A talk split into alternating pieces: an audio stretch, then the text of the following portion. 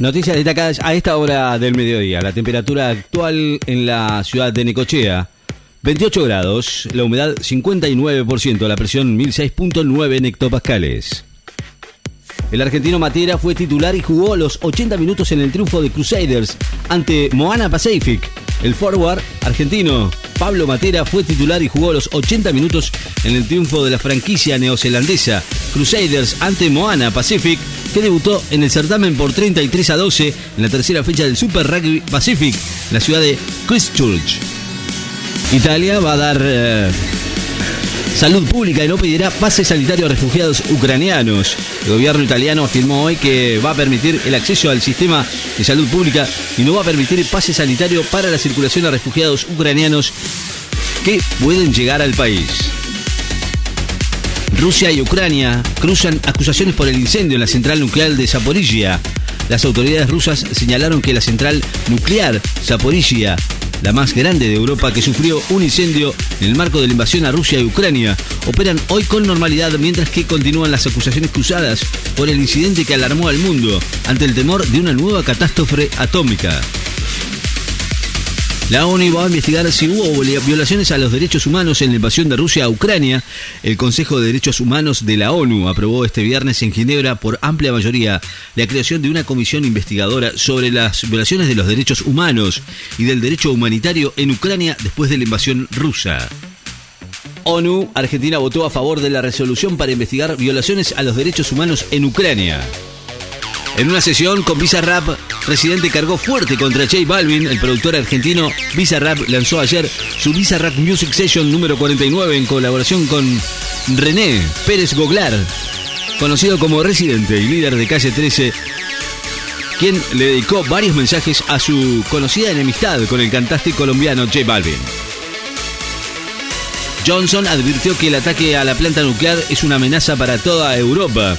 El primer ministro británico Boris Johnson responsabilizó hoy a Rusia por amenazar directamente la seguridad de toda Europa, después de que un incendio en la mayor planta nuclear de Europa y de cuyo origen Rusia y Ucrania se acusan mutuamente, pusiera en vilo durante varias horas al mundo entero.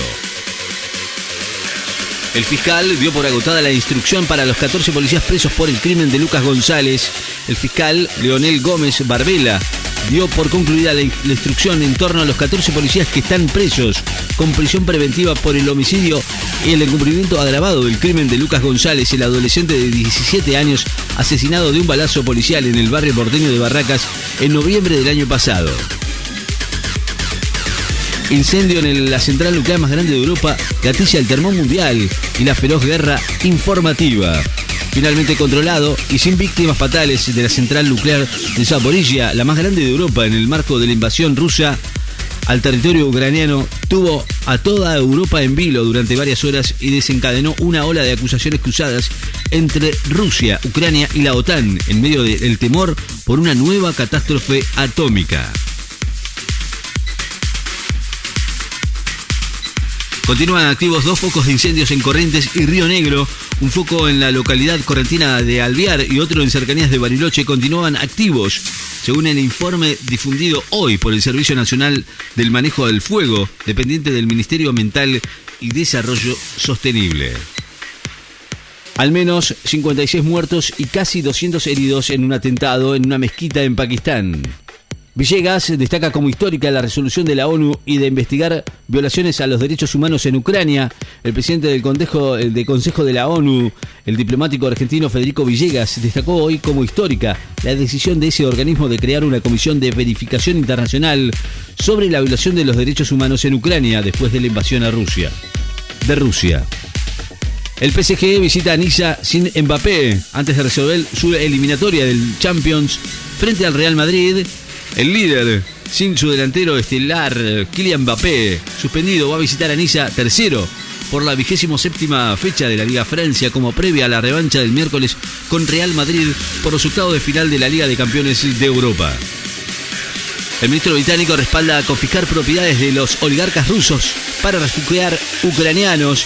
El ministro de Justicia también, viceprimer ministro británico Dominic Raab, dijo hoy que apoya absolutamente la incautación de bienes inmuebles de la élite rusa del Reino Unido para ser entregados a los refugiados ucranianos.